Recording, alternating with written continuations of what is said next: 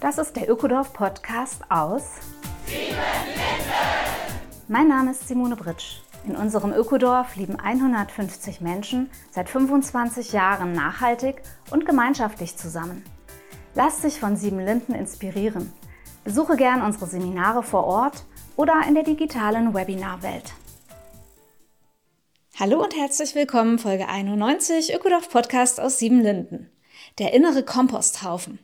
Naja, das klingt ja erstmal nicht so toll. Schatten, Würmer, Zersetzung und all das nicht nur im Garten, sondern in meinem Seelenleben. Ich spreche mit Harald Wedig darüber, einem der Pioniere der Permakultur. Es geht darum, wie wir resilienter werden können und da gehört der Humus ganz unbedingt dazu. Humus für die Seele und für den Garten. Darüber könnt ihr mehr erfahren in diesem Gespräch und auch beim Permakultur-Design-Kurs Gemeinsam Leben und Gestalten im April diesen Jahres in Siebenlinden. Hallo Harald, herzlich willkommen in Siebenlinden. Hallo Simone, schön, dass ich bei euch sein darf. Ich freue mich ganz doll auf das Gespräch jetzt, weil ich ahne schon, dass wir da in ganz interessante Gefilde kommen und finde es toll, dass du dir Zeit nimmst. Vielen Dank.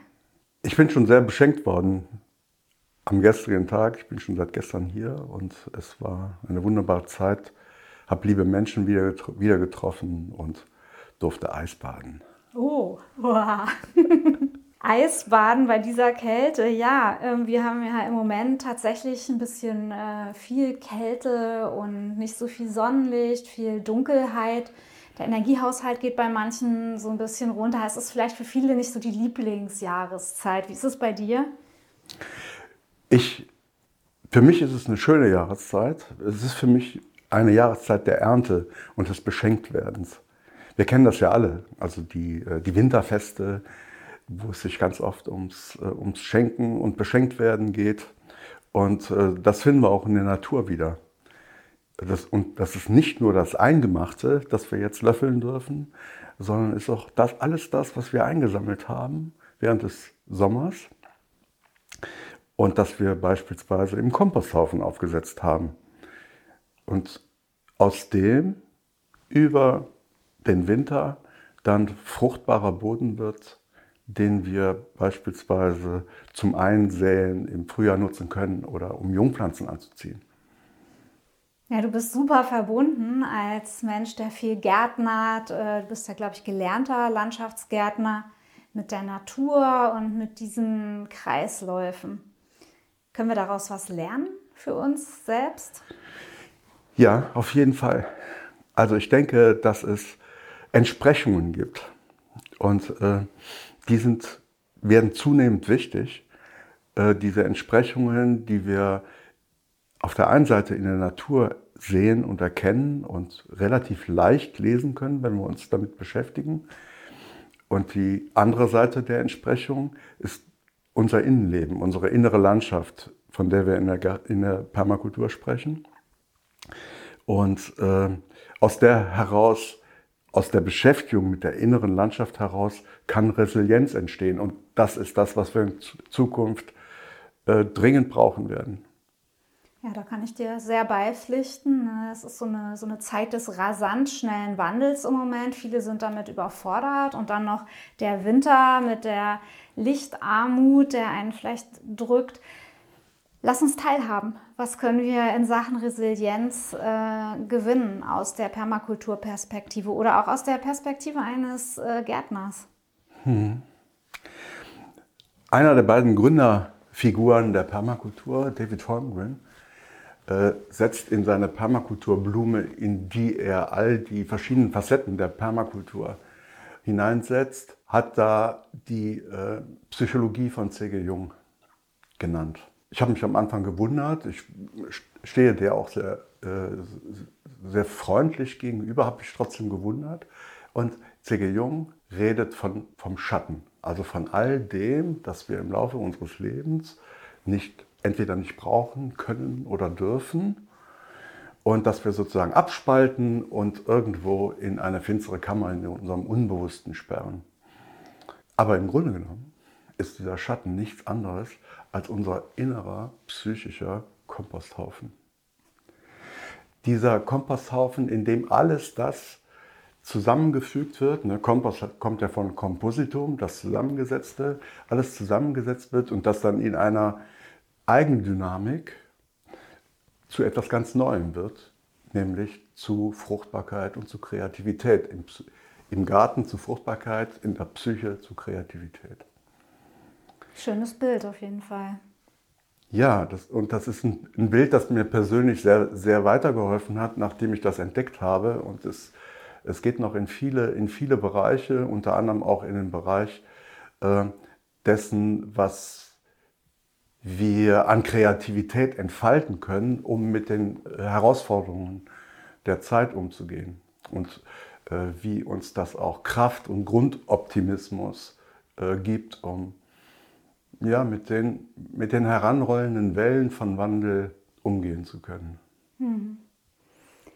Ja, sprichst du da auch so ein bisschen als, ich will mal sagen, ältester der oder einer der ältesten der Permakulturbewegung, die wir ja kennen, gerade als eher junge Bewegung. Da sind unheimlich viele junge, aktive Leute unterwegs, die ganz viel auf der konzeptionellen und praktischen Ebene bewegen wollen, die äh, vernetzt sind mit, mit Aktivistinnen, die gegen den Klimawandel kämpfen und so weiter und so fort. Also ich sehe da so eine ganz dynamische und ja eher sonnengeflutete Bewegung. Und äh, wer bist du gerade da drin? Also das erstmal sehe ich mich da auch noch. Ich bin da nie wirklich ausgetreten aus, dieser, aus diesem Teil der Permakultur. Äh, es kommt aber jetzt sozusagen in meinem Lebenswinter, ja, kommt jetzt noch etwas anderes dazu und das ist halt dieser Blick nach innen. Und der Blick nach innen zeigt mir halt, dass es da Entsprechungen gibt. Vielleicht sind das auch Entsprechungen, die ich mir in meinem einfachen Gärtnerdenken selbst so konstruiere. Aber diese Konstruktionen funktionieren.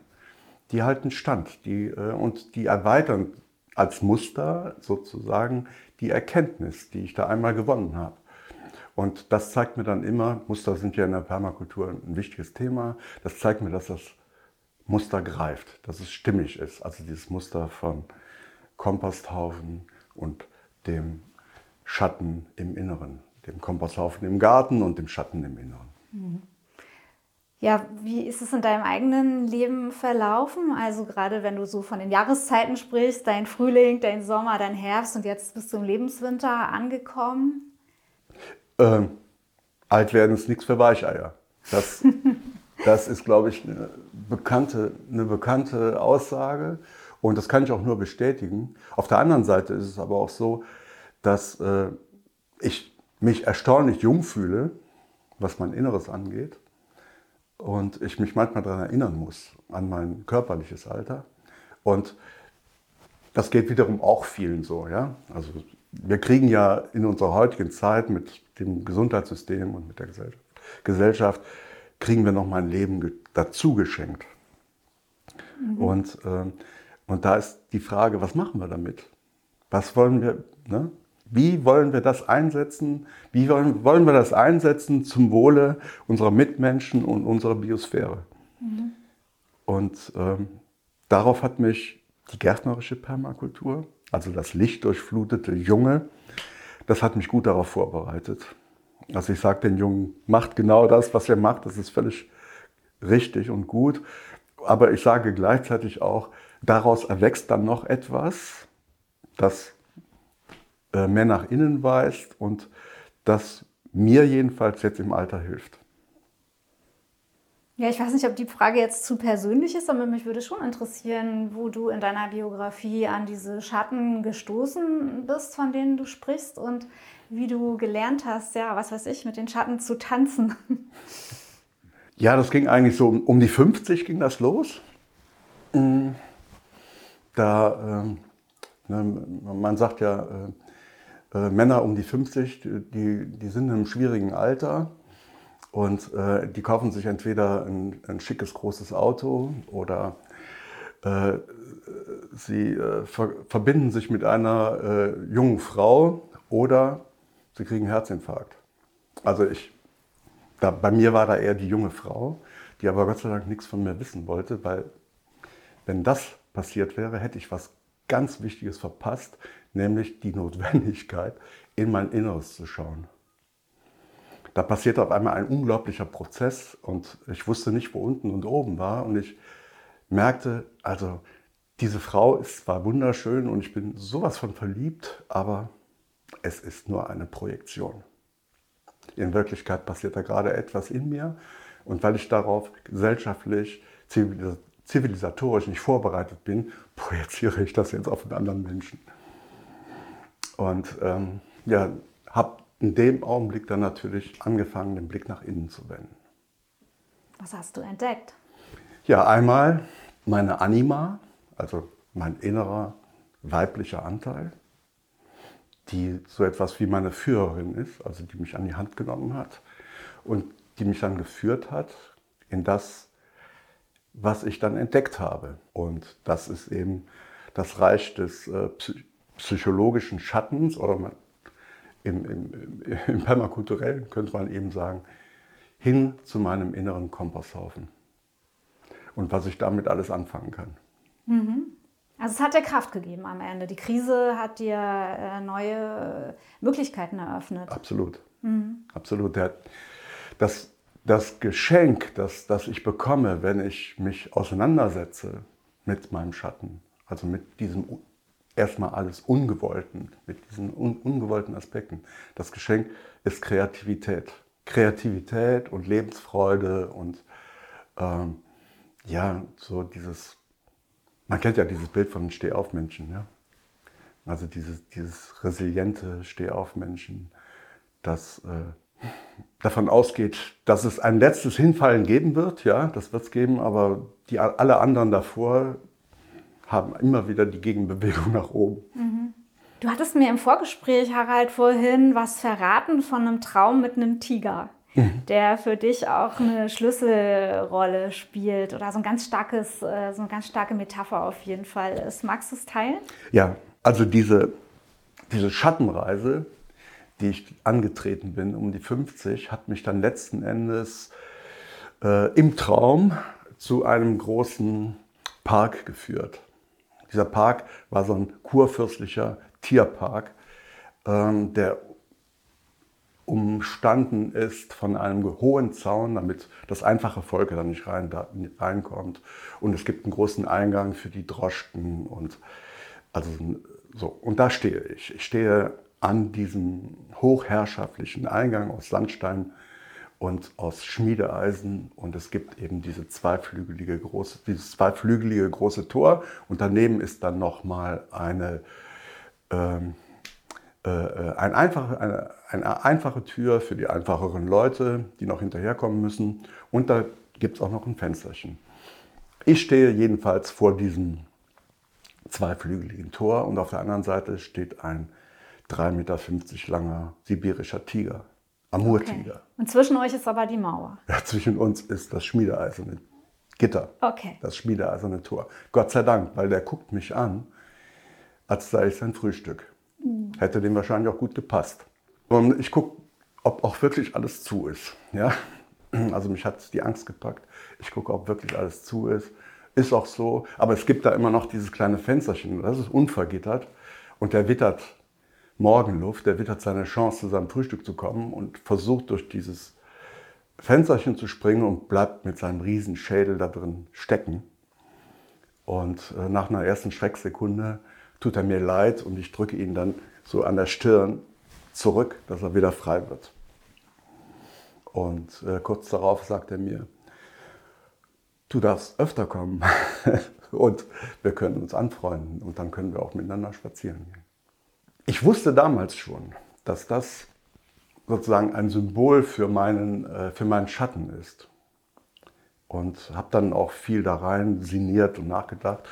Und wenn wir uns die Zeichnung des Tigers angucken, dann sehen wir ganz genau, dass der aus Licht- und Schattenstreifen besteht, damit er im Wald nicht gesehen wird. Mhm. Also er hat sozusagen eine Schatten, eine ausgeprägte Schattenfärbung. Aber ich wusste, weiter wusste ich gar nicht viel damit anzufangen. Im Gegenteil, ich hatte sogar so ein bisschen ein ungutes Gefühl dabei, weil das ist nun mal ein verdammter Menschenfresser und äh, er und ich wollte eigentlich nicht gerne zulassen, dass in mir so etwas schlummert. Ja? Ähm, das hat mir richtig Angst gemacht. Der Gedanke, mit dem spazieren zu gehen, also mich ihm anzunähern, das fand ich ganz gut. Aber dass der wirklich ein Teil meiner Persönlichkeit ist, das war einfach too much. Das, äh, damit hatte ich ein echtes Problem. Bis vor drei Jahren, als ich dem Ruf gefolgt bin und zu einem Workshop nach Indien diesmal geflogen bin, um etwas darüber zu lernen, wie man in einem partizipativen Prozess mit Menschen, vor allen Dingen mit Jugendlichen und Kindern, kleine Wäldchen in die Stadt pflanzt. Okay, jetzt wird es konkret. Mhm. Erzähl, was hat der Tiger aus deinem Traum, der vielleicht ja ein erstmal ungeliebter Teil deiner Persönlichkeit vielleicht war, mit äh, Indien und mit neuen Permakulturprojekten zu tun? Da bin ich jetzt echt mal neugierig.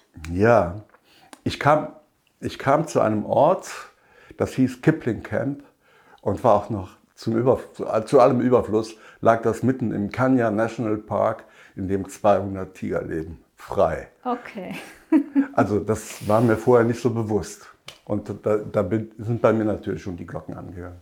Das war so ein typisch britisches Kolonialressort mit großen Ventilatoren, alles wie man sich das vorstellt, alles sehr nostalgisch. Und in der Lounge hing das Schild von Rudyard Kipling, also dem, dem Schriftsteller, dem britisch-indischen Schriftsteller, der auch das Dschungelbuch geschrieben hat. Rudyard Kipling und daneben ein Spruch von ihm, ebenfalls eingerahmt. Und da stand, wo der Tiger ruht, da wächst der Wald. Wow. Da hatte ich meine Antwort. Wo der Tiger ruht, da wächst der Wald. Ja, äh, spannend. Dann äh, gib uns noch die Brücke. Mhm, Wo ja. wächst der Wald? Was, sind, was ist mit deinen Waldprojekten gerade? Was hast du gelernt damals in Indien? Ja, erstmal, das bedeutete für mich zweierlei. Es bedeutete, du musst gar nicht so viel tun. Ja?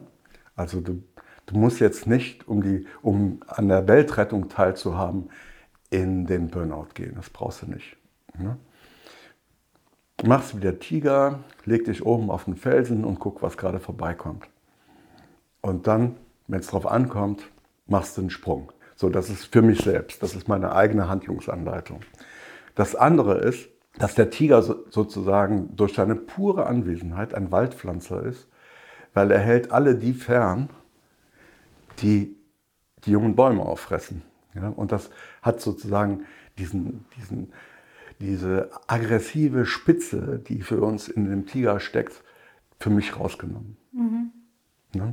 Und äh, lässt dann auf der anderen Seite sehen, also wer wirklich, also dass Schafe, Rehe, Ziegen und so unglaublich aggressiv sein können, aber eben gegenüber Vegetation und das erleben wir dann nicht so.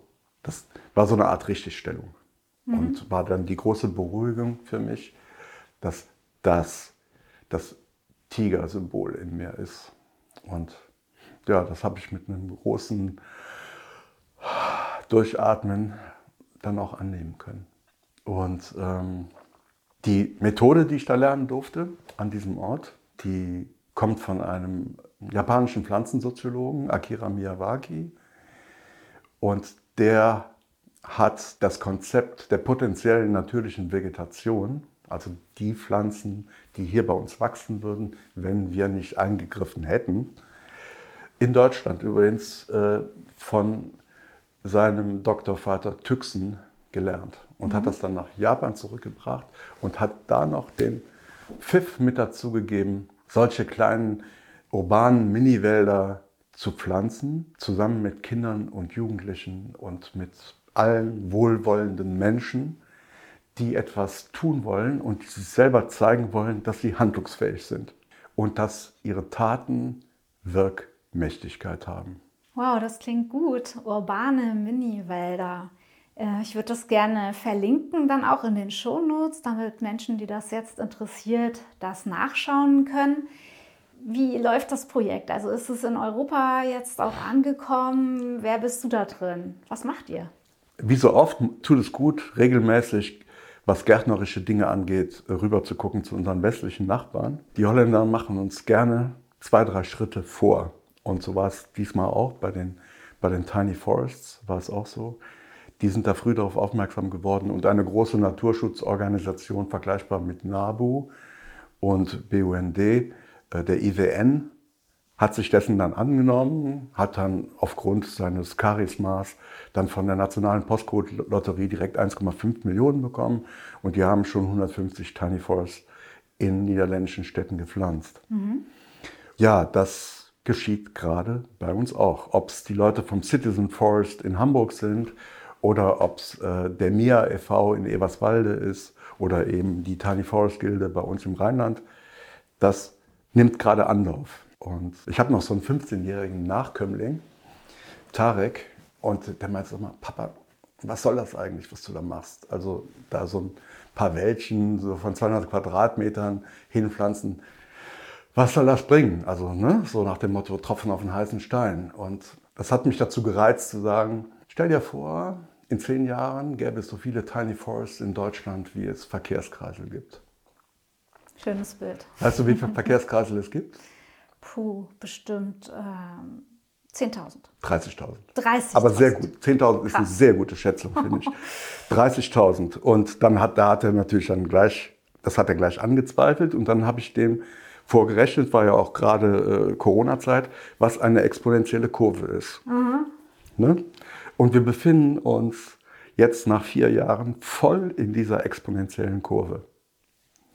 Hinsichtlich der Tiny Forests. Hin, hinsichtlich der Entwicklung, der Entwicklung der Tiny Forests. Und wir machen keine Absch also keiner von all denen, weder natürlich Citizen Forest, der Name ist ja schon Programm, ja, die Miyawaki-Leute und auch mir und auch alle anderen, wir machen keine Abstriche, was den partizipativen Prozess angeht. Mhm. Der ist sogar das Wichtigste. Natürlich gucken alle erstmal auf die Bäume und wie schnell die wachsen mit unserer Methode und so, aber eigentlich ist es, geht es darum, Menschen in diesen Prozess zu ziehen und ihnen äh, Wirkmächtigkeit zu geben. Mhm.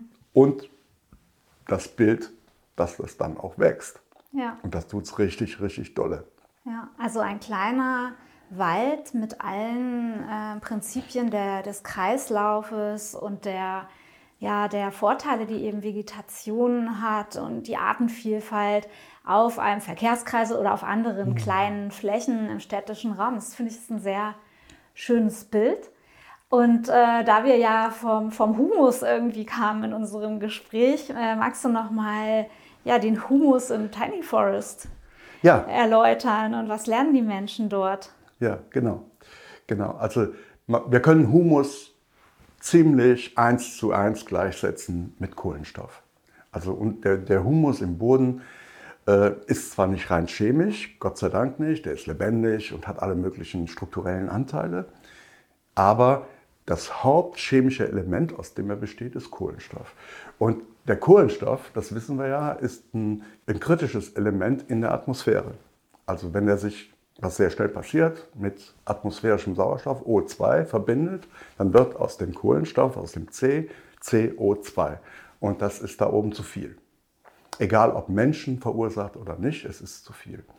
Und gleichzeitig haben wir in der landwirtschaftlichen Kampagne seit dem Neolithikum, also seit 7000 Jahren, den Humus, sprich den Kohlenstoff, im Boden abgebaut, ja, runtergewirtschaftet.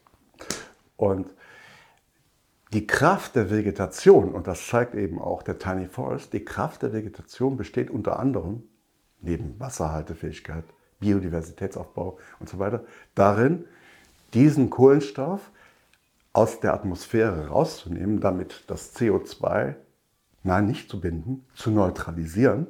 Gebunden wird nur der Kohlenstoff. An, ne? Und das dann über Laubfall und andere Mechanismen in den Boden zu bringen. Mhm. Und damit schlagen wir gleich zwei Fliegen mit einer Klappe. Die Franzosen sagen quatre promille. Das heißt, wenn wir es schaffen, jedes Jahr unsere Böden mit vier Promille Kohlenstoff anzureichern, dann haben wir innerhalb einer Generation kein Klimaproblem mehr und auch kein Welternährungsproblem. Hm. Wow, das klingt sehr, sehr hoffnungsvoll und klingt danach, sich mit diesem Thema Humusbildung mehr zu beschäftigen, sowohl im Äußeren, in der Landwirtschaft, in der Gärtnerei, als auch im Inneren. Und ja, wenn ich jetzt von dem Motor für das Ganze ausgehe, bin ich wieder beim Sonnenlicht, oder?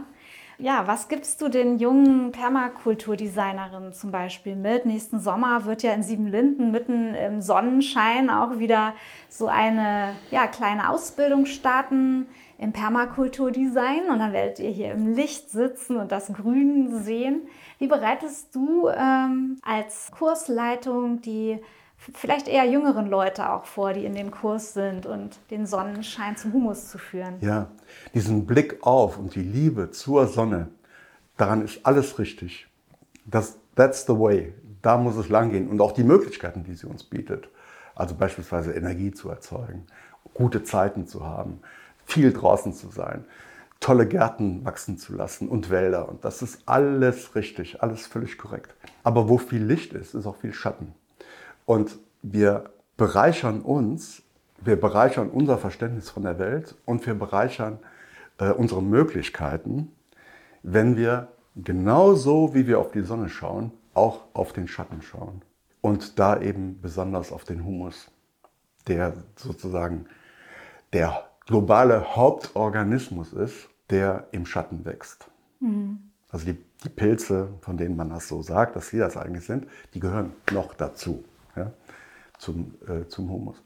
Und das gibt uns einen Blick, einen Blick auf das Gesamte, mit deren Hilfe wir in der Lage sind, ganz viele zukünftige Probleme anzugehen und auf eine Art und Weise zu lösen, die für uns selbst, die also sowohl äußerlich als auch innerlich, von der Nahrungsmittelsproduktionsseite als auch äh, von der Seite der, der inneren Nahrung, der Seelennahrung, her und auch der Heilung der Biosphäre uns alle Werkzeuge an die Hand geben.